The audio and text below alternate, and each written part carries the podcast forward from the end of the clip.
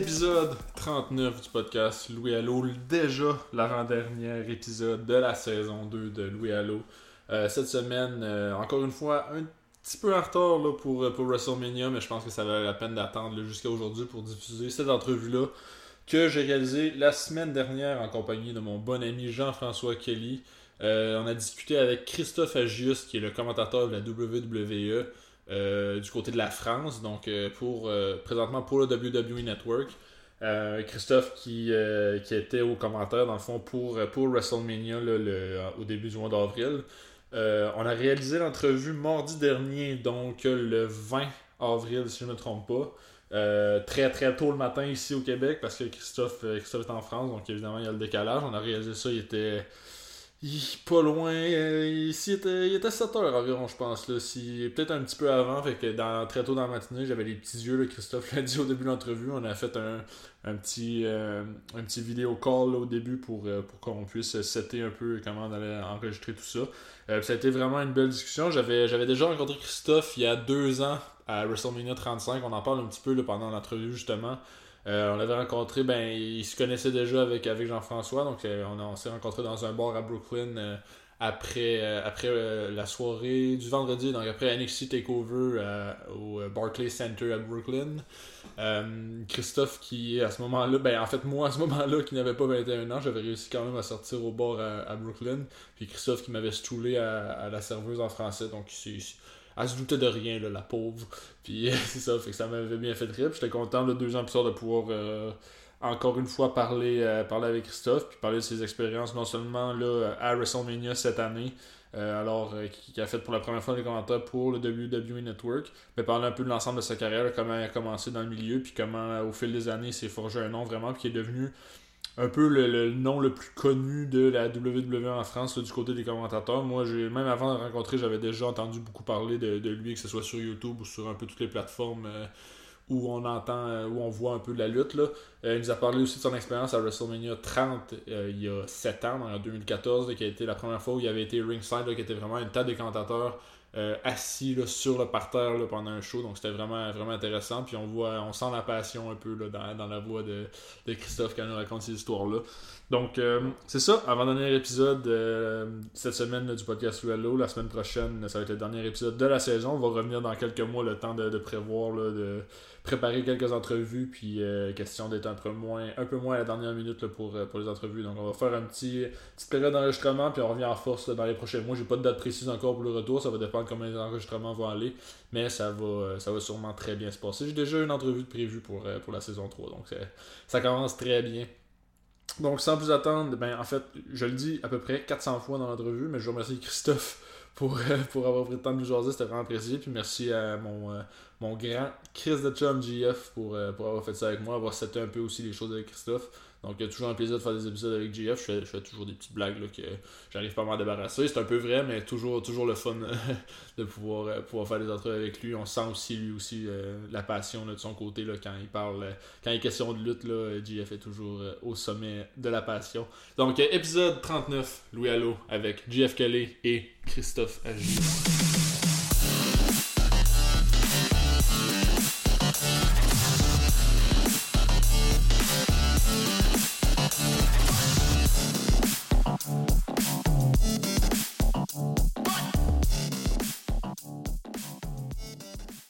Aujourd'hui au podcast, je suis très très heureux de pouvoir euh, discuter euh, de lutte avec le commentateur français de la WWE, monsieur Christophe Agius. Ça va bien?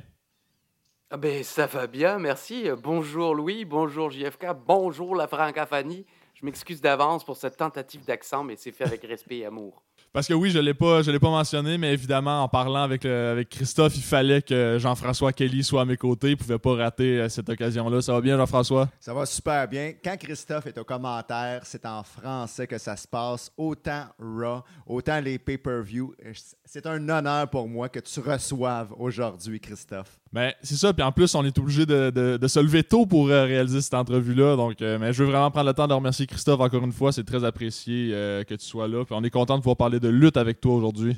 Ah bah c'est un plaisir partagé. Et puis pour moi, euh, l'heure est un peu plus tardive. J'ai pu dormir plus longtemps. Mais euh, je précise à tes auditeurs que tout à l'heure, on a fait une petite visio pour préparer et j'ai vu sa tête. Et croyez-moi, vous êtes content que ce soit un podcast audio seulement.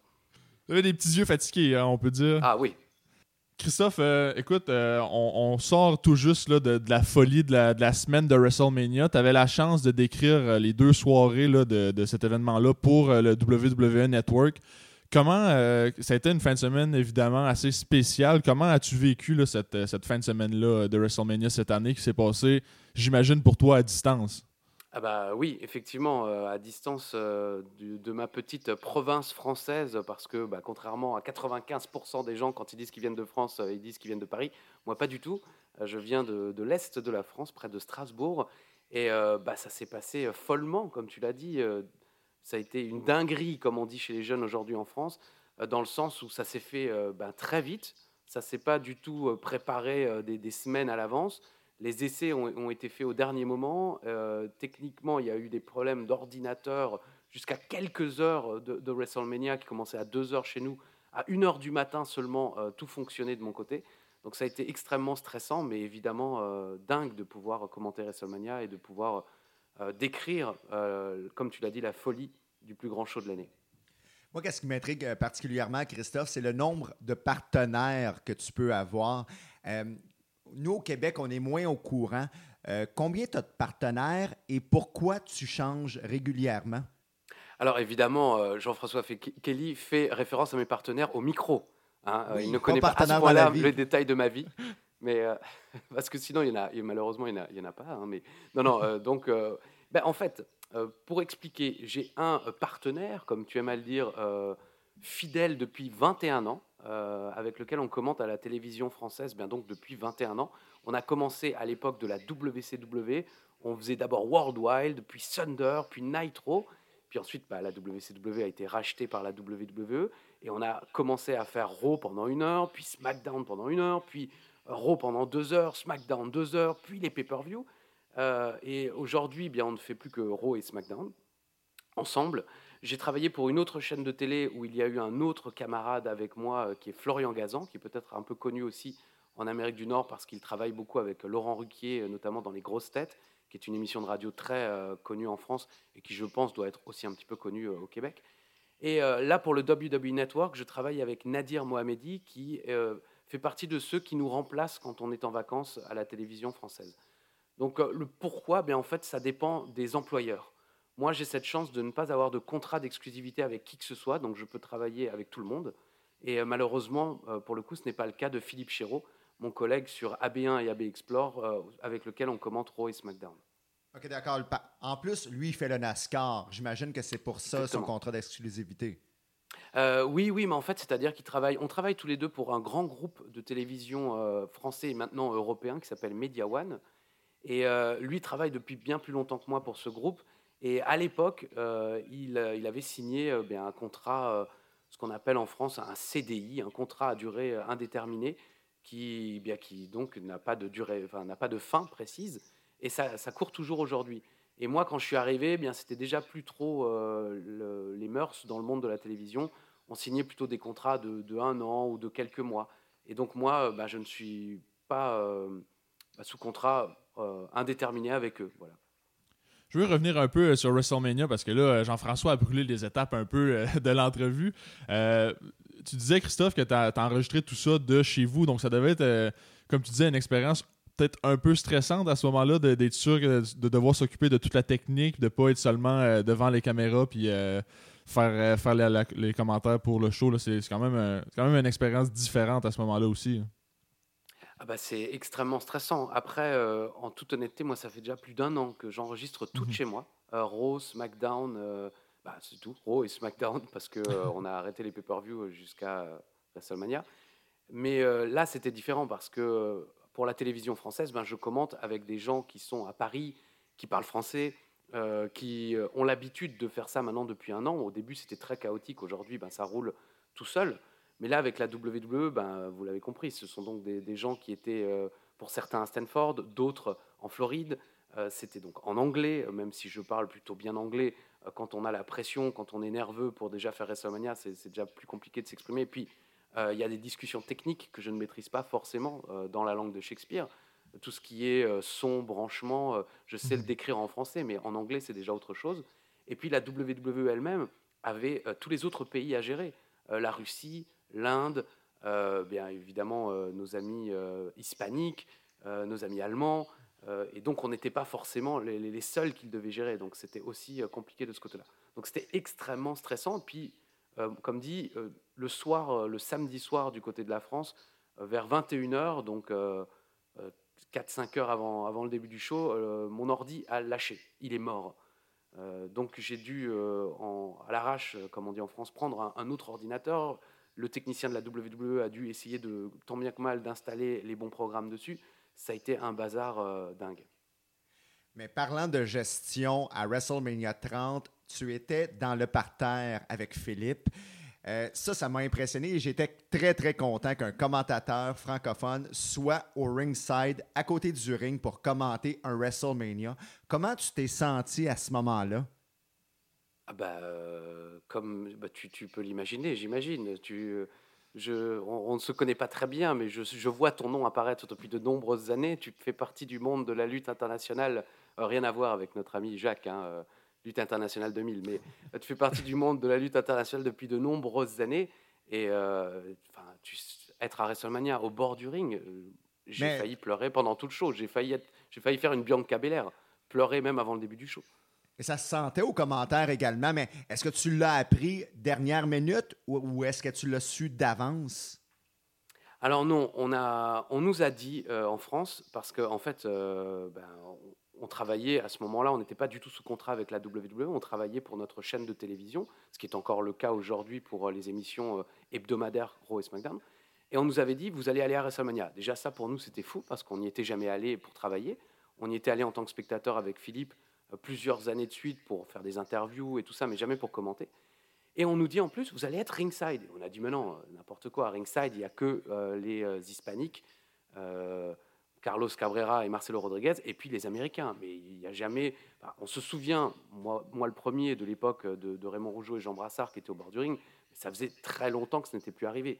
Et en fait, la veille, ils ont euh, montré des images, c'est le début du WWE Network, il faut se souvenir, et ils avaient montré en exclusivité les images du, set, euh, du décor de WrestleMania.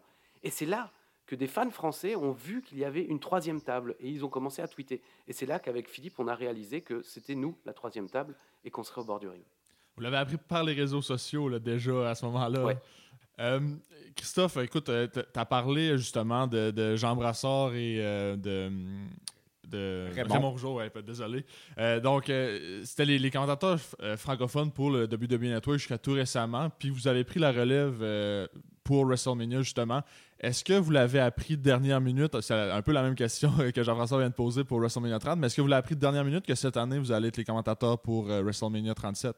Bah, en toute franchise, oui. Euh, en plus, le, timing a été euh, à la fois euh, fou et, un peu triste parce que pour la France, on a enregistré trois semaines avant une émission WWE Now consacrée à André le Géant parce que du côté de notre chaîne française, ils ont acheté les droits du documentaire où intervient notamment, notamment votre ami et le mien aussi, même si je le connais moins, mais Pat, mhm. consacré à André le Géant sur HBO. Il a été diffusé en France et dans ce cadre-là, WWE France a voulu faire une émission avec euh, tous les commentateurs francophones. Donc il y avait moi, Philippe, qui présentions l'émission et on avait comme invité Jean Brassard, Raymond Rougeau, on a aussi eu comme invité euh, Kevin Owens. Et euh, on a discuté avec eux. C'était la première fois que je parlais avec Raymond Rougeau et c'était un honneur pour moi parce que j'écoute la lutte, comme on dit chez vous, moi depuis tout gamin. J'ai connu Édouard Carpentier, Guy puis ensuite Guy Raymond Rougeau, puis ensuite Raymond Rougeau et Jean Brassard. Donc honnêtement, quand moi, on m'a contacté et que j'ai dit que oui, ça m'intéressait évidemment de commenter WrestleMania, j'étais persuadé jusqu'au dernier moment que je commenterais avec Jean. Parce que je savais que depuis un an, Jean commentait tout seul sur le network, que euh, Raymond était, euh, entre guillemets, coincé au, Canada et donc ne pouvait pas commenter. Donc j'étais persuadé que ça serait l'option euh, choisie par la WWE. Et au, au, dernier moment, ils m'ont dit qu'en fait, ce serait Nadir Mohamedi, qui lui-même à ce moment-là n'était pas encore au courant, et c'est là que j'ai compris, mais on était à moins d'une semaine de l'événement. Parce que c'est ça, il y a eu un, gros remaniement de la part du WWE, du WWE, Network justement des dernières semaines, ben, avant WrestleMania en fait, pour la plupart des, équipes euh, de commentateurs non seulement francophone, mais dans toutes les autres langues aussi. Là. Alors ça, honnêtement, je ne suis pas du tout au courant. je ne sais pas comment ça se passe dans les autres pays. Personnellement, je suis pote avec tous les, commentateurs des mmh autres pays. Bon, je connais très bien les, Allemands, je connais très bien nos, amis japonais, Funaki et Shon Yamaguchi. Et, d'autres, bah, aussi Marcelo Rodriguez qui est extrêmement sympathique, Carlos Cabra qui est moins sur les réseaux, mais voilà, on, s'aime beaucoup. Euh, J'ai pas l'impression que ça ait changé de leur côté. Mais moi, on ne m'a pas donné de raison du pourquoi, du comment. J'ai vu les, déclarations de gens qui, parlaient de, Peacock aux, États-Unis. Moi, on ne m'a pas donné de raison. On m'a mmh simplement demandé si ça m'intéressait de faire le, commentaire. Et évidemment, euh, bah, voilà, j'ai dit oui. Mais je ne savais pas que ça allait se passer comme ça. Et très franchement, ça m'a un petit peu heurté, choqué, parce que mmh on n'est pas comme ça en Europe. Hein. ça ne se passe pas aussi euh, froidement, en quelque sorte. Donc j'ai parfaitement compris euh, la, tristesse de Jean et évidemment aussi celle de Raymond. Et je me suis beaucoup senti coupable. Après, euh, bah, j'ai dû malheureusement, malheureusement ou heureusement, enfin voilà, la vie a continué. J'ai dû commenter le show, mais ça m'a, enfin ça a été des, jours un peu compliqués. Ça se passe régulièrement au Québec. Pour ouvrir une parenthèse, exemple, un poste d'animateur radio. Un animateur radio peut apprendre du jour au lendemain euh, qu'il n'y a plus de poste entre deux émissions. Donc, ça peut être sa dernière émission, il ne sait pas, mais il n'est pas de retour pour la suivante. Euh, mais j'aimerais ça faire un retour en arrière un peu. Tu disais euh, que tu commentais la WCW, mais avant la WCW, d'où vient la passion pour le catch, la lutte professionnelle? Ah ben moi, la passion, c'est les années 80. J'avais 5-6 ans quand la chaîne Canal+, qui je pense est un petit peu connue aussi euh, du côté du Québec, a, commencé à, diffuser la WWF, évidemment, à l'époque. Euh, on, venait d'emménager euh, dans, une nouvelle maison, dans un nouveau quartier avec mes parents, qui, faisait ami-ami avec les voisins. Et justement, les voisins avaient un, fils un petit peu plus âgé que moi qui regardait le catch. C'était le, samedi soir. Pendant que nos parents mangeaient, jouaient à des jeux de société, discutaient, ben, nous, on était devant euh, ben, les superstars du catch, comme on appelait ça euh, en France, donc euh, les super étoiles de la lutte du côté du Québec, avec ben, Guy Auré, Édouard Carpentier. C'est l'époque ben, de la rivalité Hulk Hogan contre André le Géant, de Randy Savage, encore un petit peu méchant qui bientôt va, devenir gentil, Bam Bam Bigolo, enfin voilà, tous les, noms qu'on a forcément connus pour les plus anciens. Mon voisin faisait les prises sur moi. ne faites pas ça chez vous, n'était pas encore diffusé à l'époque, donc j'ai beaucoup souffert sur le canapé. Euh, mais euh, c'est comme ça que ça a débuté, puis ensuite ça ne s'est jamais arrêté. J'ai toujours euh, apprécié ça et j'ai toujours voulu m'impliquer. Donc j'ai créé une newsletter sur Internet, j'ai participé à des fédérations, même si c'est pas le bon mot, mais c'est celui qu'on utilise en France de, catch. Enfin voilà, j'ai toujours essayé de partager cette passion. Est-ce que vous avez fait des études dans ce sens-là, justement, des études en communication pour. Euh, est-ce que c'était un but, en fait, dans la vie à ce moment-là, déjà de devenir euh, commentateur ou euh, d'être dans l'entourage de la lutte professionnelle? Alors, je te l'ai déjà dit tout à l'heure, tu peux me tutoyer. Hein. je sais que je suis vieux. Il m'a expliqué que les jeunes avaient du respect pour les vieux. Donc, déjà, ça, c'est un manque de respect de faire une phrase pareille, mais enfin bon. alors, non, c'est toute, ma force et toute ma bêtise, c'est que je n'ai pas fait d'études. Euh, je suis allé ce qu'on appelle en France au niveau bac, c'est-à-dire euh, à 18 ans, quand vous sortez euh, du lycée, vous passez ce diplôme qui ensuite vous permet d'aller poursuivre, pourquoi pas, à l'université ou faire d'autres études. Et en fait, à ce moment-là, moi j'avais ma newsletter déjà, et j'ai pu passer un casting très rapidement. J'avais 19 ans quand j'ai passé mon casting, et j'étais engagé. Et c'est à partir de là que j'ai commencé à travailler avec Philippe Chéreau. D'où le fait en fait que ça fait 21 ans qu'on travaille ensemble. Donc j'ai même pas eu le temps, entre guillemets, de faire des études. Si j'avais été intelligent, j'en aurais fait en même temps. Mais en fait, comme je suis bête, euh, je, me suis contenté de travailler. Justement, de la newsletter jusqu'à l'animation de lutte, on peut dire, euh, ça a été un peu euh, une campagne de, lobbying de ton côté pour pouvoir animer de la lutte, si je ne me trompe pas. Non, alors là, pas du tout. Ah non, franchement, non. Je, je sais que certains de mes détracteurs l'ont vu comme ça, mais pas du tout. Les, gens qui étaient déjà là à l'époque, il y en a quelques-uns encore qui sont sur Internet aujourd'hui avec qui j'échange, euh, savent parfaitement comment c'est passé. En fait, non, on a fait du lobbying pour que la lutte, euh, je, vais je vais parler en québécois, oui. pour que la lutte soit diffusée euh, sur les télés françaises, oui. Ça, oui, on a fait une campagne de lobbying avec tous les euh, abonnés gratuits de ma newsletter. On était, c'est pas ma newsletter d'ailleurs, on était plusieurs à, la faire ensemble parce qu'il y avait un numéro par jour et tout ça était fait euh, gratuitement. Donc, euh, on a fait du lobbying pour que ça soit diffusé, oui.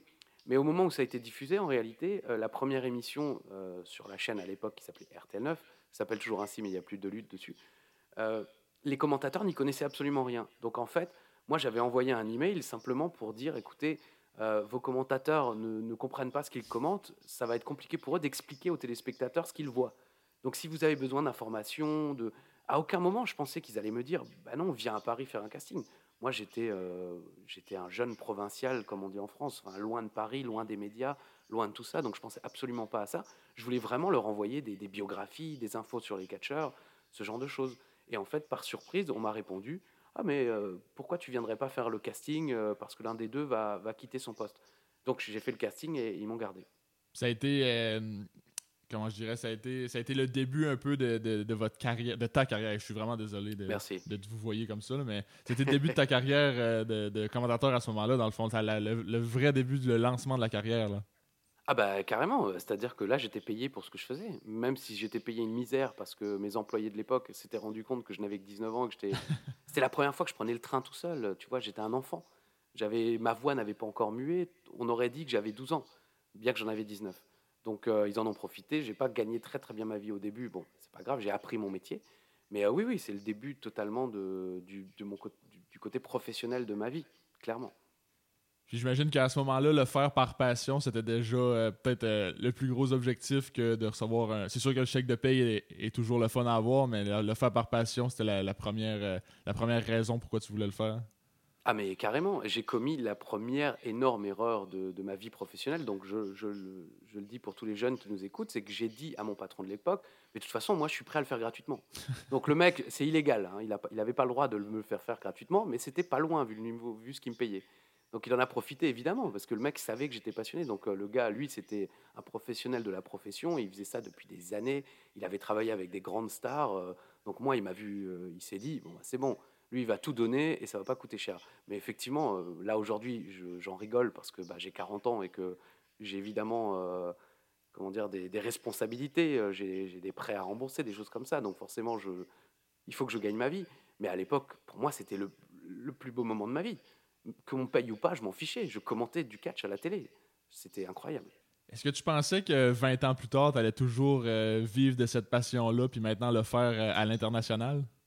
Ah, mais pas du tout. Euh, encore une fois, je, côtoie encore beaucoup de gens que je connaissais déjà à l'époque, ben, déjà tous mes amis d'enfance, et puis d'autres amis dans le monde de la lutte, comme on dit chez vous que je, que je côtoyais déjà à l'époque et à qui je disais de toute façon ça va s'arrêter au bout d'un an, de toute façon ça va s'arrêter au bout de deux, de toute façon trois, enfin, et je continue à le, penser. C'est un défaut de mes qualités, c'est-à-dire que ça me pourrit la vie au quotidien, parce que j'ai toujours l'impression que ça va s'arrêter à tout moment, mais en même temps ça me garde un, peu euh, éveillé, quoi, en quelque sorte. Est-ce que tu vis avec le stress, justement, parce que tu as ouvert une parenthèse, euh, que tout soit terminé bientôt? Et je, je veux pas souhaiter de malheur à personne, et, mais par contre, si ça se termine, est-ce que tu as un plan B? Ah bah c'est le suicide. Ah bah clairement, c'est la mort. non, mais merci de rigoler. Je vois que ça vous fait plaisir. On sent la, solidarité francophone. Merci les gars. Quoi. non, non. Euh, oui, je vis avec cette peur. Euh, oui, je, je, vis avec cette crainte. Encore une fois, je pense de moins en moins parce que je vieillis et que ben, on gagne en maturité et puis on, on, se rend compte que mine de rien, les années ont passé et que je me rends compte aussi que du côté de la France, même si je ne veux pas l'admettre, que quand on parle de la WWE, bah, les gens ont souvent mon nom euh, en tête parce qu'avec Philippe Chéreau, on a participé euh, à une émission qui s'appelait Catch Attack, qui était en réalité juste Raw et SmackDown, mais sur une chaîne euh, nationale. Et il y a toute une génération qui, a découvert la WWE grâce à ça. Donc pour beaucoup de gens, j'ai été la voix de leur enfance, un peu comme Édouard Carpentier et aurait pour moi mais presque à une plus grande échelle, parce que c'était au niveau national. Plein de gens aujourd'hui ne regardent plus la lutte, mais se souviennent de Philippe Chéreau et de moi. Donc, je sais que d'une manière ou d'une autre, peut-être j'arriverai à retomber sur mes pattes. Et, petit à petit, je, me diversifie en quelque sorte. Je fais des voix notamment pour des, une chaîne qui s'appelle Arte en Europe, qui est une chaîne culturelle. Je fais des voix dans des documentaires, des choses comme ça. Et, euh, je sais que je pourrais développer de plus en plus ce côté-là de mon travail. Parce que je crois sincèrement, pour vrai, que le stress présentement est inutile parce que on l'a vu euh, lorsque tu ne faisais plus les euh, pay-per-view, les événements payants avec Philippe. Il y avait beaucoup euh, de Français de France, justement, qui envoyaient des pétitions à la WWE pour exiger ton retour. comment as-tu senti cette solidarité des Français envers ton travail? Bah, oui, évidemment, ça fait plaisir. Évidemment, euh, ça touche parce que euh, je suis pas quelqu'un qui. J'ai un ego euh, parce qu'on ne pourrait pas faire ce métier si on n'en avait pas un, mais j'ai pas une énorme confiance en moi. Donc, quand je lis des messages gentils qui me sont adressés, ça me fait toujours plaisir. Quand je vois des messages moins gentils qui sont adressés, bah, notamment à nos camarades québécois, ça me fait pas forcément plaisir parce que j'ai vécu la même chose souvent parce que beaucoup de gens nous aiment, mais il y a aussi des gens qui nous aiment pas. Heureusement, il y en a plus qui nous aiment, mais ça arrive aussi de recevoir des, messages pas gentils, donc c'est jamais cool. Euh, après, c'est quelque chose que je suis un, téléspectateur euh, depuis tout gamin. Enfin, je regarde la télé depuis tout gamin et, je sais comment ça se passe. Euh, pendant des mois, vous manquez aux gens et puis un jour, ils finissent par oublier parce que bah, ils continuent leur vie et que vous soyez là ou pas, leur vie elle continue et ils vont, au bout d'un moment, ils arrêtent de se plaindre. Donc ça fait toujours plaisir, mais je sais que ça dure pas.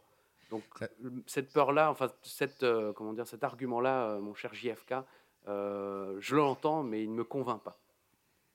mais par contre, qu'est-ce que j'aime particulièrement, qu'est-ce que les, les Français aiment, qu'est-ce que la francophonie aime, c'est votre couleur. Parce que moi, qu'est-ce que j'ai aimé la première fois que je, je vous ai entendu ensemble, c'est par-dessus la troisième corde. Mais la couleur que vous mettez ensemble en ondes, c'est incroyable. Vous êtes très bon là-dessus. Est-ce que la chimie s'est développée dès la première émission ou ça a pris un certain temps? Ah non, ça a quand même pris un, certain temps. Et d'ailleurs, j'aimerais préciser tout de même que cette phrase par-dessus la troisième corde, qui est la phrase de notre duo, est en partie volée euh, à votre compatriote Marc Blondin, qui, quand j'ai regardé sur Canal+, disait « par-dessus le troisième câble ». Mais il le disait ah. tout seul. Et il le disait pas toujours. Et moi, quand j'ai débuté avec Philippe, euh, on, a très vite compris que bah, la lutte, c'est aussi ça, hein, c'est les, catchphrases, comme on dit euh, en, franglais, hein, avec l'accent français mais le mot anglais.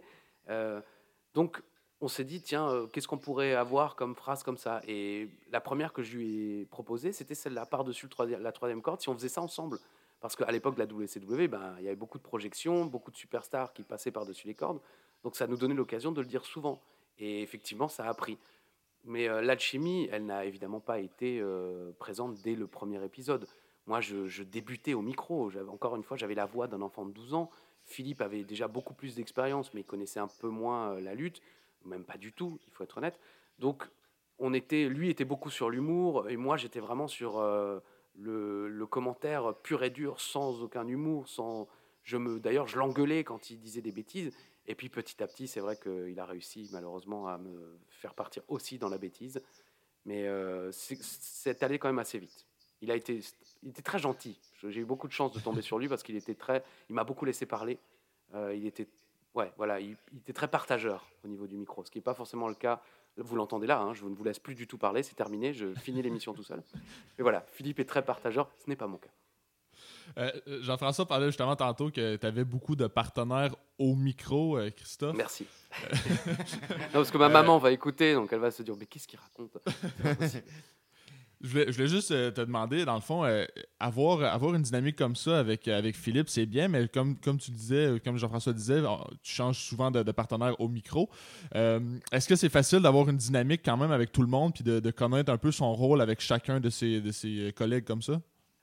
Facile, évidemment que non, mais euh, après, avec ses 21 années d'expérience, mhm. j'aime bien le rappeler, ça me, ça rend un petit peu sérieux. Euh, avec ses 21 années d'expérience, je dois dire que je peux m'adapter à n'importe quel camarade de jeu. Hein. Et euh, non, mais quand c'est à la télé, c'est assez facile parce qu'on est dans le studio ensemble. Là, pour WrestleMania, c'était un petit peu plus compliqué, même si j'avais déjà beaucoup travaillé avec Nadir. en étant tous les deux dans des endroits séparés et en ne faisant pas ça régulièrement, euh, ça a rendu euh, la chose plus compliquée. Mais euh, j'essaye quand même de m'adapter bien tout simplement à la personnalité de, chacun de mes collègues. Il y en a qui, comme Florian Gazan, qui, sont très cultivés, donc je, le laisse vraiment sortir ses vannes, ses, ses, références culturelles, ou de toute façon, j'ai même pas le talent pour, être, pour le suivre. j'ai d'autres collègues comme Marc Chavet, par exemple, qui est franco-américain, donc il parle très bien anglais, donc il a une voix très grave, donc je le laisse aussi ben, profiter de, de, ces qualités-là et je m'efface un peu plus de ce côté-là. Donc j'essaye de m'adapter, mais après je ne sais pas si c'est toujours aussi bien. Forcément, avec Philippe, c'est mieux. J'aime ça quand que tu dis 21 euh, ans euh, professionnel, parce que moi, régulièrement, je le disais au réseau des sports, 23 ans expert à RDS. Euh, mais j'aimerais ça revenir sur tes 21, euh, tes 21 années à l'animation, est-ce qu'un moment, un moment qui t'a le plus marqué que les autres, euh, quelle était ta, meilleure période en tant que descripteur pour le catch?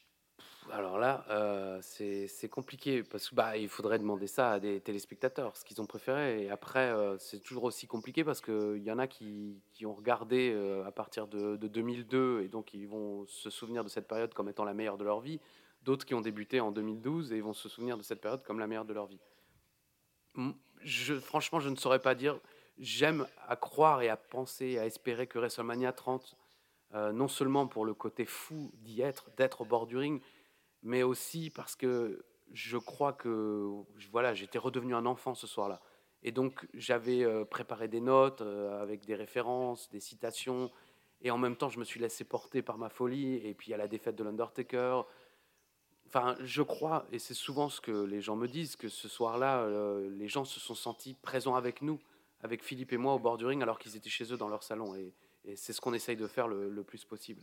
Parce que j'ai échangé tout récemment, justement, avec un Français qui vient euh, de Paris, je crois, euh, pour m'envoyer des versions de WrestleMania 30, parce que je veux écouter Christophe pour, dans tous les WrestleMania qu'il a fait.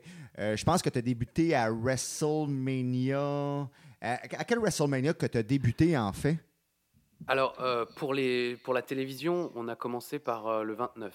Mais en réalité, pour les versions DVD, je crois qu'on a commencé dès. En tout cas, on a fait quasiment tous les WrestleMania depuis le 15, pour les DVD en France. D'accord. Donc, pour la télévision, c'est le 29. Mais à WrestleMania 30, tu avais fait deux versions, la version live et la version DVD. Et euh, on comparait ton style de commentaire pour WrestleMania 30 entre les deux versions et ça sentait dans la version live euh, que tu avais les larmes aux yeux tellement que tu étais fier d'être là. Ça se sentait vraiment. Bah, c'est vrai. Je veux dire, euh, après, honnêtement, j'en ai joué aussi parce que je me suis dit que c'était j'ai failli commencer à pleurer au moment où on descendait la rampe. Euh, au moment où Liliane Garcia nous annonce et qu'il euh, y, y, a cette photo qui est, sur mon compte Instagram et, que je rediffuse quelquefois, euh, où on nous voit, Philippe et moi, saluer les quelques Français qui sont le long de la rampe présents à, sur WrestleMania. Et à ce moment-là, je suis à deux doigts de pleurer. Et, pendant, et je me dis non, non, je ne vais pas pleurer maintenant. Mais pendant le show, j'avais cette émotion en moi et je me suis dit, c'est le moment on va peut-être le faire qu'une fois dans notre vie. Moi, j'étais persuadé qu'on le referait plus jamais. Donc, s'il y a un show où tu dois avoir les larmes aux yeux, tu dois avoir un peu ce qu'on dit en France, le trémolo dans la voix, euh, ce, côté émotion, bah, c'est ce soir. Donc, euh, vas-y, joue-le, tant pis. Il y aura peut-être des gens qui vont dire que c'est ridicule ou quoi, mais euh, bon, tant pis, je m'en fous. Et heureusement, étonnamment, les, Français ont plutôt aimé. Mais évidemment, j'étais à deux doigts de pleurer. Puis justement, je pense que WrestleMania 30, c'est probablement un des meilleurs WrestleMania pour euh, être sur le parterre puis vivre euh, toutes les émotions de la soirée avec euh, Undertaker, comme tu disais, avec Daniel Bryan à la fin. Personnellement, c'est mon plus beau WrestleMania que j'ai vécu parce que tu sais, Christophe, tu sais, Jean-François, je suis très jeune, là, donc j'ai pas vécu énormément de WrestleMania, mais c'était un de mes beaux WrestleMania. Ben, mon plus beau WrestleMania, je suis persuadé. donc j'imagine que c'est le meilleur WrestleMania qu'on peut souhaiter pour commencer une carrière sur, les, sur le bord du ring. Ah bah sans doute. Après, euh, je te cache pas que j'aurais aimé euh, être là à WrestleMania 3, par exemple, ou mhm. même à WrestleMania 4 pour voir euh, Randy Savage couronné, même si le tournoi n'est pas formidable. je pense que de toute façon, quand tu vis ton premier show WWE ringside, quel que soit le show, mhm. c'est le plus beau moment de, de, ta carrière professionnelle. Même si derrière les critiques vont dire que le show est nul ou quoi au caisse, tu le vis pas comme ça. franchement, tu, pour toi, tout est beau.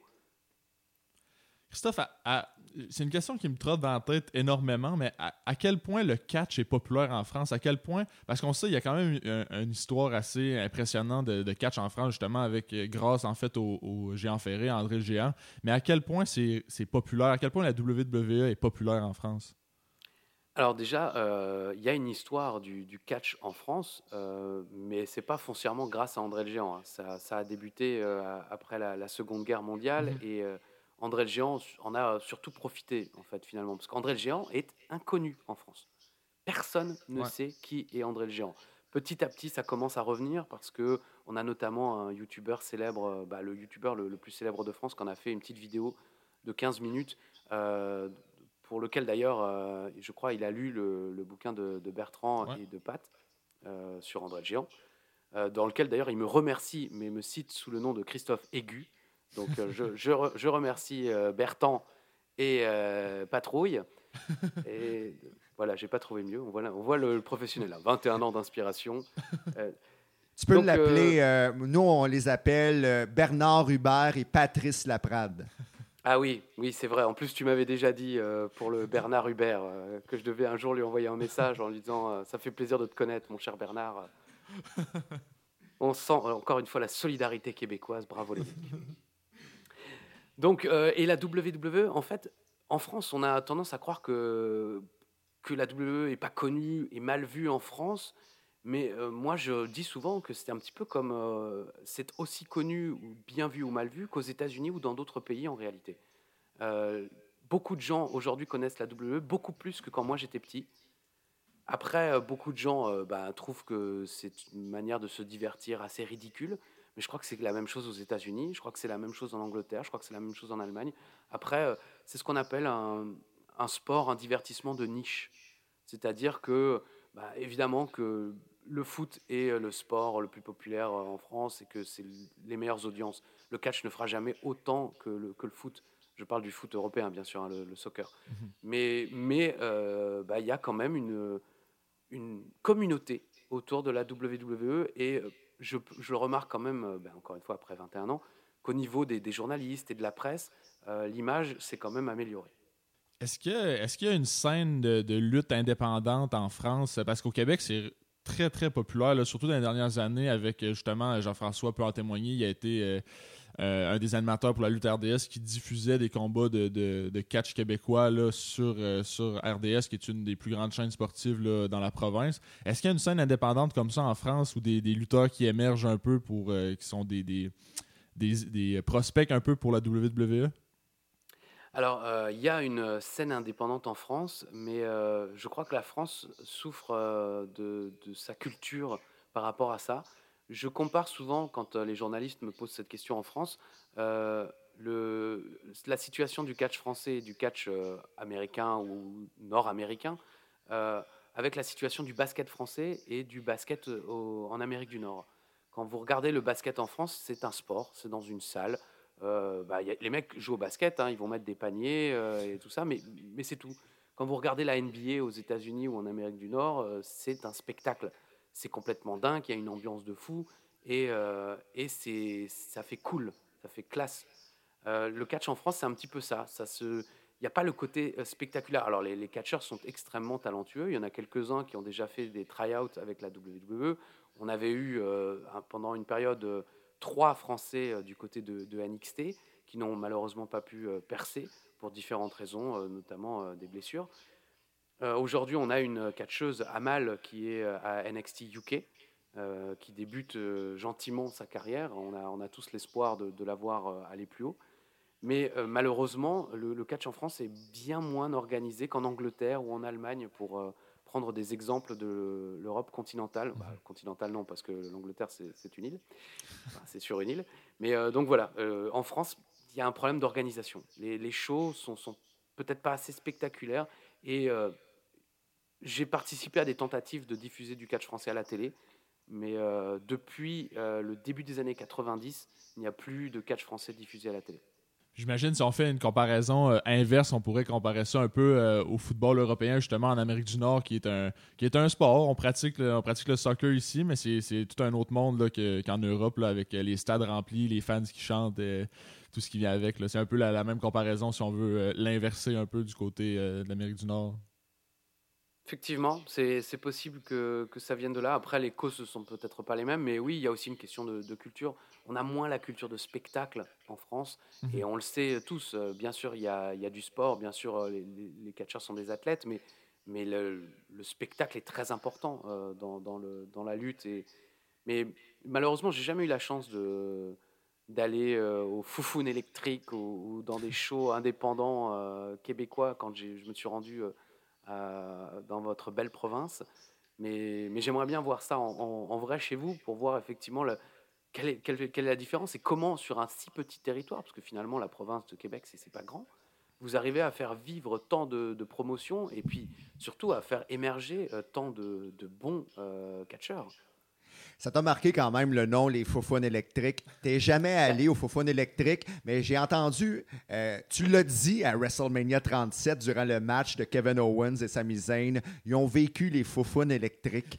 Donc, euh, ça m'amène au combat de Kevin Owens, justement, de Sami Zayn, quand tu prends l'accent québécois en ondes. Ça, ça me fait rire et ça fait rire les Québécois en général. Euh, est-ce que hum, les Français comprennent euh, la parenthèse que tu ouvres durant les combats de Kevin Owens et de Sami Zayn en faisant l'accent québécois? Ah oui, bien sûr, bah quand même. Euh, je veux dire, vous savez quand même que Céline Dion est passée par là. c'est bon.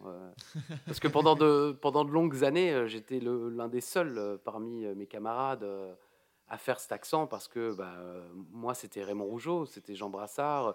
Il y avait aussi Courtemanche, qui était quand même très célèbre en France. Et, euh, et puis, j'étais fan d'une série qui s'appelait euh, Les Invincibles. Un ennui, des soucis, besoin des navires, suffit d'un appel pour que tout devienne limpide avec les Intrépides. Dans les Intrépides? Oui, les Intrépides. Mais la série Invincible aussi est formidable. Euh, ça, c'était beaucoup plus tard. La série Les Invincibles avec ces garçons qui voulaient quitter leur blonde en même moment. C'était euh, gigantesque. J'ai d'ailleurs ah, l'intégrale en DVD à la maison. C'est une de mes séries préférées. D'ailleurs, euh, l'auteur euh, principal, ben, les auteurs principaux ont fait d'autres excellentes séries. On s'en reparlera un peu plus tard. Je vais te ah, faire bah, mes recommandations. Ah ben, parce que bon, moi, je fine la pas fine, elle est restée dans mon, dans mon cœur. donc, oui, les, mais les Français voilà, connaissent cet accent. Il y a, beaucoup d'humoristes en France qui, qui utilisent l'accent québécois, notamment des imitateurs lorsqu'ils font Céline Dion. Mais euh, c'est vraiment rentré aujourd'hui dans, la culture française, l'accent québécois. Et par contre, je sais que je le fais pas super bien. Je, l'ai fait. C'est là aussi où on se rend compte à quel point je suis bête. C'est que j'ose. En France, on a cette expression très célèbre euh, qui est tirée d'un film qui dit les cons, ça ose tout. C'est même à ça qu'on les reconnaît. Et moi, euh, effectivement, j'ose tout. C'est à ça qu'on me reconnaît. Et donc, j'ai fait l'accent québécois à Sami Zayn, j'ai fait l'accent québécois à Kevin Owens. Et ils m'ont jugé. ils m'ont dit non, c'est pas de bon sens, tot. c'est pas du tout le bon accent du tout. Là. Ben voilà, je sais que je le fais mal, mais euh, pour la France, ça suffit. Ça fait à peu près illusion. ça suffit aussi pour euh, le Québec. En, tout cas, moi, ça me fait rire, puis ça fait rire euh, plusieurs Québécois avec qui j'écoute WrestleMania avec toi. Merci, parce qu'on sait que JFK connaît tout le Québec. Donc le mec a ah, trois potes autour de lui, mais c'est tout le Québec qui t'adore. C'est incroyable. Le Québec est derrière toi, Christophe. Eh ben, merci, merci JFK. Christophe, moi, quand, quand j'ai commencé à suivre, euh, à suivre le catch, à suivre la WWE, euh, j'aimais ça, euh, pouvoir entendre les, mes lutteurs préférés parler en français. Puis en, faisant des recherches YouTube, c'est souvent avec toi que, que, je voyais les, les lutteurs parler, parler en français. c'est quelque chose que tu aimais faire, j'imagine, les, les faire, faire parler en français, puis les faire se moquer d'eux un peu aussi, j'imagine. Oh, honnêtement, euh, non. Franchement, pas du tout dans la moquerie. Euh, après, oui, euh, essayer le plus possible de, leur faire parler en français. En général, ça mhm. les fait marrer parce qu'ils connaissent quelques expressions. Bah, bonjour, merci. ils vont toujours te sortir voulez-vous coucher avec moi à cause de la célèbre chanson. Mais honnêtement, non, non, c'est pas du tout pour se moquer. Au contraire, c'est simplement pour parce qu'en France, on aime bien quand euh, des, superstars, mais que ce soit de la lutte ou, du cinéma ou de la chanson, qui sont anglophones ou d'autres langues, essayent de parler français. Donc euh, on essaye toujours de leur faire dire quelques mots parce qu'on sait que ben, pour les téléspectateurs, c'est extrêmement touchant. Euh, on, sent que c'est pour nous qu'ils le font. Parce qu'on les connaît, les superstars elles font 10 interviews dans la journée. En général, en plus, nous, les, intervieweurs, ben, on n'est pas très talentueux, donc on pose quasiment tous les mêmes questions. Donc ils donnent toujours les mêmes réponses. Donc là, ça permet d'avoir un petit moment unique, vraiment juste pour les, francophones. Puis justement, est-ce qu'il y a des lutteurs qui, euh, qui, sont vraiment prêtés au jeu? Je me souviens d'une entrevue avec Césaro, justement Césaro qui, qui parle français, mais pas, pas nécessairement là, aussi bien que, toi et moi. Mais est-ce qu'il y a des lutteurs qui sont vraiment prêtés au jeu et qui ont, qui ont adoré cette expérience-là? Oh, honnêtement, ça les fait toujours marrer. Euh, Césaro est un bon exemple parce qu'effectivement, il est, il est de Suisse, mais euh, bah, je ne sais pas si en Amérique du Nord, vous le savez, mais en Suisse, ben, il y a trois langues euh, nationales. Il y a le français, l'italien et l'allemand. Et Césaro vient de la région de, ce qu'on appelle la Suisse alémanique. Donc lui, sa langue maternelle, c'est l'allemand. Mais forcément, ayant vécu en Suisse, il a un peu côtoyé le français, mais c'est très compliqué pour lui. Et il fait toujours l'effort, parce qu'il sait qu'il est très populaire aussi en France. il a débuté dans le circuit indépendant en Europe, euh, beaucoup du côté de la France avant de pouvoir aller en Allemagne, en Angleterre et, puis évidemment aux États-Unis après.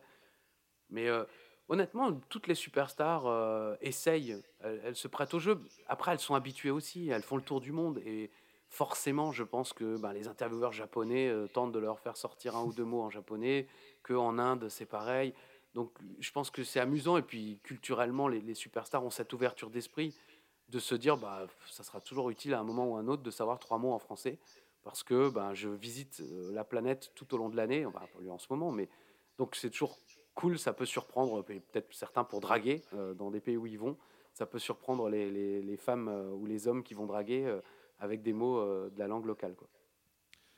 Ça, a débuté quand, euh, cette, je vais dire ça comme ça, cette chance-là de pouvoir interviewer les, catcheurs de la WWE? à quel moment tu as eu accès un peu au, euh, backstage ou à faire des entrevues avec eux?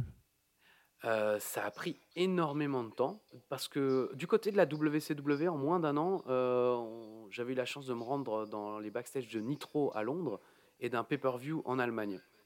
Et la, WWE, la WCW pardon, était totalement désorganisée. C'était du n'importe quoi. Mais tu comprends pourquoi la fédération a fermé. Parce que on arrivait avec la caméra, ils nous disaient ouais, bah, allez, allez voir les catcheurs, demandez-leur s'ils veulent accepter euh, de répondre à vos questions. Euh, ah, j'ai vécu la... J'ai vécu euh, exactement la même chose, euh, Christophe, avec euh, Marc Blondin. quand on allait à la WCW dans les coulisses, j'ai un exemple en tête de Chicago, que les producteurs de la WCW disaient Prends qui tu veux, amène-le, utilise le même set que Mean Gene O'Curlin. Exact. Donc, J'arrivais dans le catering, à la cafétéria. AXA Jim Duggan était là. AXA, it's your turn now. Puis il disait, What my turn? Your turn for your French interview. Mais c'était pas son tour du tout, dans le sens que c'est moi qui disais, regarde, c'est ton tour, viens-t'en. Puis là, il venait, puis Marc Blondin, il faisait l'entrevue. C'était la même chose avec euh, Benoît Cossette avec la Ring of Honor après. Mais c'était comme totalement une belle liberté, je trouve, euh, que les euh, commentateurs francophones ont quand ils font des entrevues avec euh, les catcheurs, les lutteurs, justement. Ah oui, mais alors à la WWE, c'est pas du tout comme ça, hein, parce que justement, nous, on a dû attendre, je pense, 2008 pour débuter les interviews. Donc, tu vois, ça faisait déjà presque 10 ans qu'on faisait ça avec Philippe, lors d'une tournée en France, à Paris. Et euh, je me souviens avoir voulu faire ça avec Kofi Kingston, qui lui, gentiment, mais on n'était même pas dans les backstage, hein, on était dans une zone d'interview, c'est-à-dire une pièce avec plusieurs euh, journalistes et euh, les superstars vont d'un journaliste à un autre, mais il n'y a pas toutes les superstars, bien sûr, hein, il y en a deux ou trois. Parfois, j'en ai fait aux États-Unis à WrestleMania où c'est des grandes pièces dans des hôtels, et là, il y a 15-20 superstars qui tournent euh, toute la journée. Donc c'est épuisant pour elle euh, et aussi pour les, journalistes parce que vous savez jamais qui va arriver et qui sera le suivant. Donc euh, vous êtes obligé d'improviser tout le temps. Mais là, ce jour-là, avec Kofi Kingston, je lui dis ah, bah, est-ce que, que tu voudrais bien, en anglais bien sûr, hein, faire un petit. on se retrouve sur AB1 pour WWE SmackDown tous les samedis? Et lui, gentiment, il dit oui. Sauf que une fois qu'il l'a fait, il y a l'officiel de la WWE qui était pas loin, qui voit qu'il est en train de faire ça, donc il attend que ça se termine. Il dit mais attends, t'as fait quoi là? Bah, j'ai fait, ouais, on se retrouve. Non, mais euh, est-ce que je t'ai autorisé? C'était au début de sa carrière. Il s'est pris une engueulade. Euh, mais euh, à mon avis, aujourd'hui, ça ne serait plus le cas, hein, parce que je pense qu'il fait un petit peu ce qu'il veut. Mais à l'époque, bah, c'était un jeune catcheur, donc le mec l'a engueulé en disant, mais tu, tu fais pas ça. Et ensuite, il est venu m'engueuler moi. Et ensuite, il a engueulé l'attaché de presse française qui a fondu en larmes et qui a pleuré pendant près d'une heure. Donc la WWE, c'est là où on a découvert que la WWE, c'est pas du tout ça. La WWE, on attend qu'on vous ramène une superstar et on attend poliment, euh, gentiment, et on sort pas du, de la petite barrière qu'on vous a mis devant, même au bout de 21 ans. même pour toi, Même ah pour toi, ça doit être moins stressant avec le style de la WWE. Oh, je sais pas si c'est moins stressant parce qu'il y a quand même le côté bah, qui va arriver, quels superstars vont-ils nous donner. Euh, souvent, quand on fait le tapis rouge du Hall of Fame, tu vois les grandes superstars qui passent et ils les envoient forcément aux médias américains. Et puis toi, tu te retrouves euh, avec. Euh, je vais aller, je prends Justin Gabriel par exemple parce qu'il est plus à la WWE aujourd'hui, même si je l'embrasse chaleureusement s'il nous écoute, s'il a appris le français depuis son Afrique du Sud natale. Non, mais voilà tu, parfois, on aimerait bien avoir aussi euh, ben, les, grandes superstars qui, qui, gardent pour les médias américains, mais, euh, ça reste très stressant quand même, parce que la superstar arrive, et boum, ça m'est arrivé, par exemple, d'avoir, euh, comment ils s'appelaient, nos amis de... Ah mince, ils sont aujourd'hui chez nos amis de l'élite. Je t'ai vu porter ce pull tout à l'heure, j'imagine que c'était une insulte pour moi, discrète de porter euh, le pull de la AEW euh, pour, pour euh, interviewer le commentateur de la WWE. Merci Jean-François. il s'appelle FTR. Comment il s'appelait déjà à la WWE Revival. Voilà, Revival. Merci. Désolé. Scott Dawson et Dawkins, c'est ça? Ouais, Scott Dawson et Dash oh, Wilder. Et Dash Wilder, pourquoi j'ai Dawkins? C'est les Street Profits. Oh là là, excusez-moi, je suis totalement perdu. Bon, en tout cas, je suis au tapis rouge du Hall of Fame. Euh, je, en général, Philippe Chéreau euh, me laissait faire les interviews parce que je parle un petit peu mieux anglais que lui et puis je m'y connais un petit peu plus dans l'histoire. Donc, quand il y a des, des, légendes qui arrivent, je peux leur parler de leur carrière euh, sans problème. Et j'ai Dash Wilder qui s'avance vers moi. Sauf qu'il n'est pas du tout accompagné de son partenaire habituel. Donc je le reconnais pas. Et je lui dis ouais, est-ce que vous pouvez vous présenter? Parce qu'on diffuse pas NXT en France. Et le mec me dit bah, je suis à Raw toutes les semaines depuis deux ans. Oh merde. Et là, je peux te dire que tu te sens très con. Alors, je me sens très con au quotidien, rien qu'en me levant, mais là, je me suis senti encore plus con. Est-ce que, euh, justement, tu parles du Hall of Fame, Christophe, est-ce qu'il y a une entrevue avec, euh, avec une légende ou même avec un lutteur qui était, euh, qui était en fonction là, au moment de l'entrevue, qui t'a vraiment marqué, pas nécessairement à cause de l'entrevue, mais plutôt à cause de, de la personne que tu interviewais? bah, le petit garçon que j'étais, même si aujourd'hui euh, c'était avant que, tout ça n'arrive, mais c'était WrestleMania avant, euh, WrestleMania 31, euh, quand on a interviewé Hulk Hogan. Donc pour moi, le petit garçon que j'étais qui aurait rêvé, parce que mon catcheur préféré était Randy Savage, d'interviewer Randy Savage, je ne le pourrais pas, évidemment. Hein. vous doutez bien que. Enfin, je le pourrais un jour, mais vous ne pourrez pas entendre l'interview. mais voilà, d'interviewer Hulk Hogan, ça m'avait fait quand même quelque chose. Et étonnamment, euh, mes différentes rencontres avec Stephanie McMahon, euh, c'est quand même assez dingue parce que c'est une jeune femme assez exceptionnelle. Et quand on sait euh, à quel niveau de responsabilité elle est à la WWE, et en fait la, jeune femme toute simple et un peu folle qu'elle est, c'est toujours fou de pouvoir échanger avec elle. J'aime ça, euh, Christophe, parce que tu es, exactement dans la même génération que Jean-François. Puis je pense que lui aussi, euh, ses rencontres avec Hulk Hogan et Stephanie McMahon, ça a été ses plus beaux moments. Euh, non, mais c'est vrai. Je lui ai même montré mes photos hier parce que moi aussi, j'ai 40 ans. Puis je suis dans la nostalgie. Puis Hulk Hogan en fait partie parce que, tout comme moi, j'imagine, Christophe, je t'écoute parler, tu as vécu carrément avec Hulk Hogan quand tu étais petit. Euh, tu as vécu le super-héros qui était Hulk Hogan. Et quand est venu le temps d'être fin ado, début adulte, Hulk Hogan a fondé la NWO. Eh Et euh, par la suite, euh, Hogan, ben, Hogan a marqué nos esprits en tant qu'amateur de catch. Ah bah, toute notre vie, effectivement. Quand j'étais gamin, je sais que les gens qui sont croyants vont le soir, avant de s'endormir, faire une prière. Bon, moi, je ne priais pas Hulk Hogan, mais il y a des moments quand j'étais petit, euh, je me disais, euh, bah, qu'est-ce qu'il ferait Hulk Hogan à ma place euh, quand j'avais des, problèmes avec des camarades ou des choses comme ça. Et j'ai encore des, flashs de moi sur le canapé avec mes parents. Je regarde et je vois Hulk Hogan au cup, comme on dit. Notamment, je me souviens de ce match contre King Haku, où je pensais que ça y est, King Haku allait, allait battre Hogan, et puis finalement non. Et, je me souviens crier C'est parti, mon kiki J'étais comme un dingue. je me souviens, la séparation des Mega Powers, grâce à un fan français qui, digitalise les, anciens shows, je viens de, revoir une partie de, ce main event euh, entre les, Twin Towers et la Mega Powers, et je me souvenais quasiment de tous les commentaires. Ça faisait euh, bah, depuis la diffusion presque que je n'avais plus vu le show, et, je me souvenais de tous les commentaires de, de et Carpentier, de tous ces moments où Hogan est aux côtés de Miss Elizabeth. effectivement, comme tu dis, après la NWO, donc on est un peu plus adulte, c'est un peu plus cool. Tu as Dennis Rodman, tu as les t-shirts qui, qui, sont classe, les clips. Et ouais, Hulk Hogan nous a suivis. Et un moment que je regarde très souvent, c'est son ovation à Montréal, par exemple. Peut-être que tu y étais. Moi, c'est l'un des moments de Raw que je trouve le plus dingue. Et ça me donne la chair de poule encore aujourd'hui quand je le regarde. Ah, j'y étais. Et c'était euh, vraiment la plus grosse ovation, une des plus grosses ovations au Centre Bell à Montréal. Euh, le joueur de hockey Maurice Richard a eu la plus longue. Hulk Hogan a suivi, mais de très près. Même que j'étais avec quelqu'un de RDS, lui, il avait très peur. Il avait son chronomètre à la main pour être certain que Hogan ne batte pas l'ovation de Maurice Richard. Bon, ben, il est rassuré. On l'embrasse, hein, notre ami de RDS. Le réseau de sport.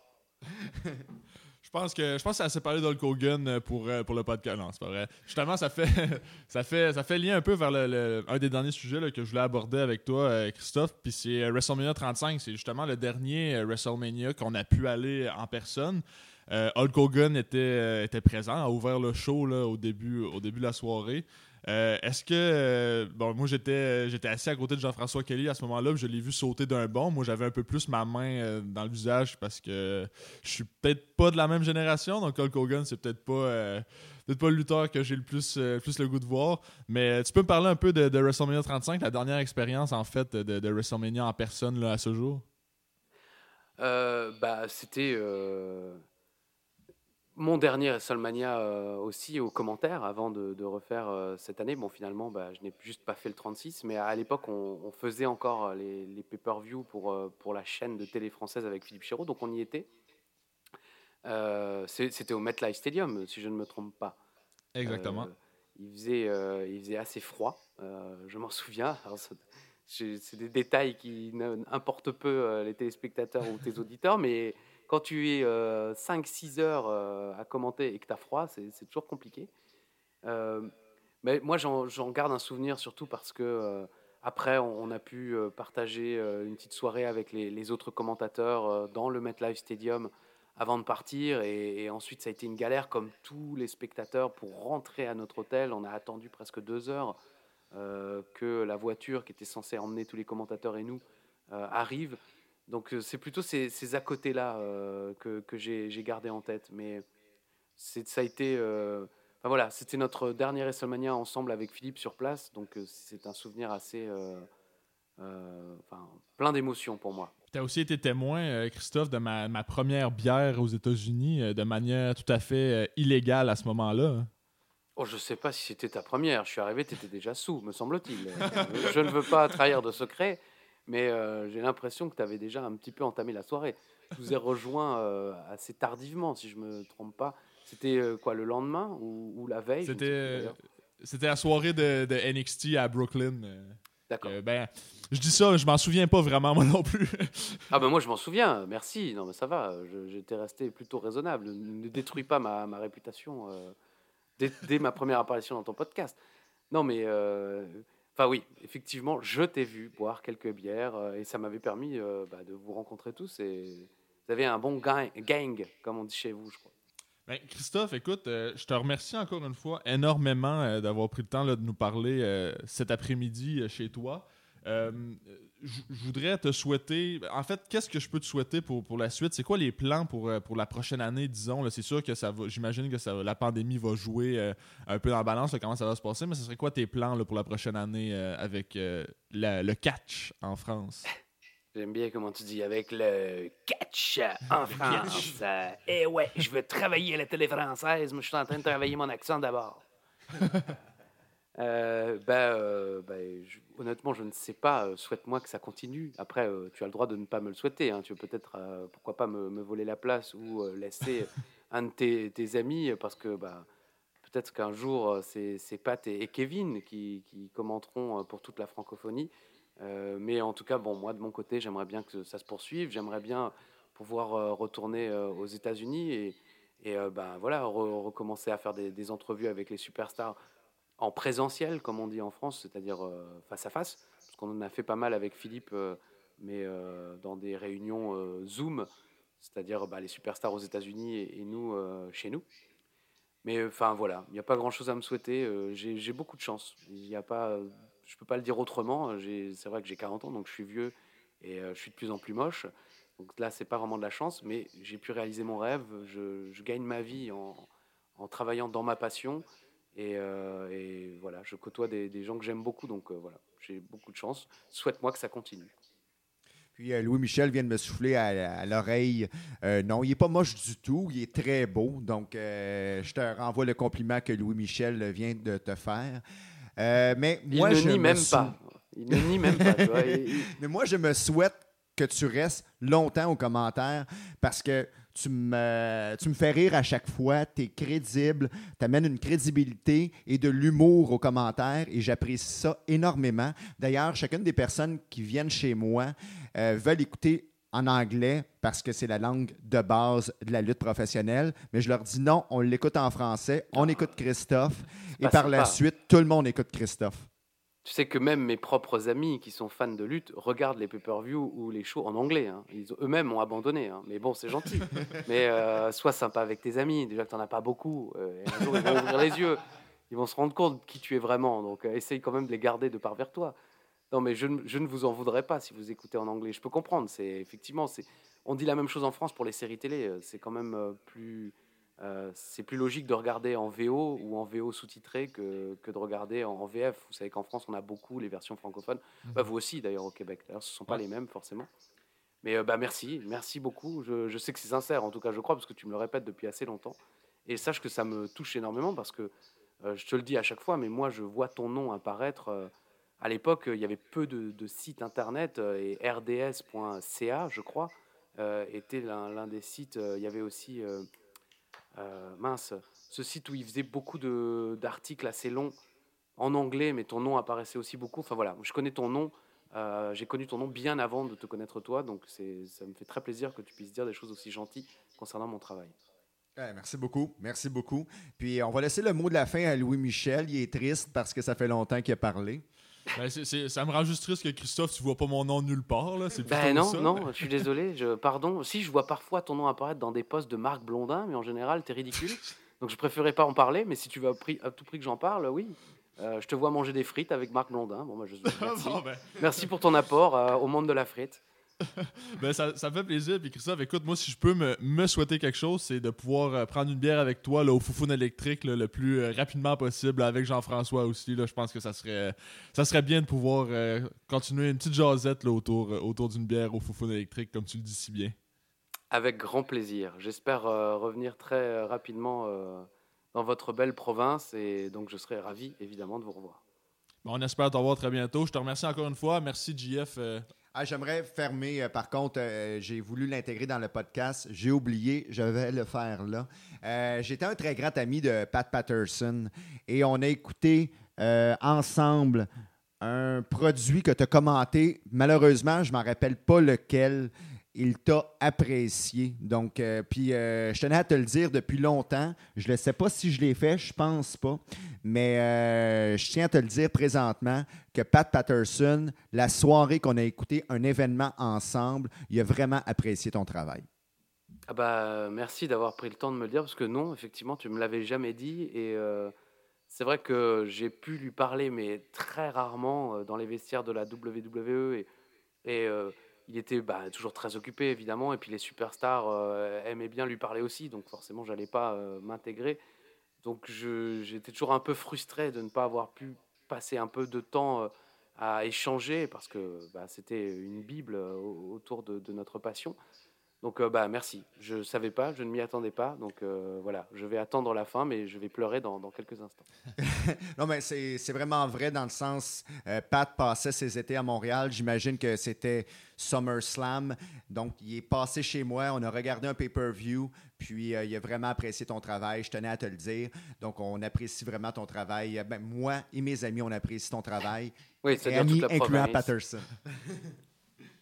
ben, je pense que je peux pas, je peux pas finir sur une meilleure note. Donc, merci Pat, merci JF, merci beaucoup Christophe d'avoir pris le temps de parler. C'est vraiment apprécié. Ben, merci encore une fois à vous. Euh, prenez soin de vous et euh, ben, bisous à toute la province du Québec dont je suis profondément amoureux. Vous avez énormément de chance d'être euh, là où vous êtes. Alors profitez-en parce qu'on vous envie en France. Merci beaucoup Christophe. À la prochaine. Bisous.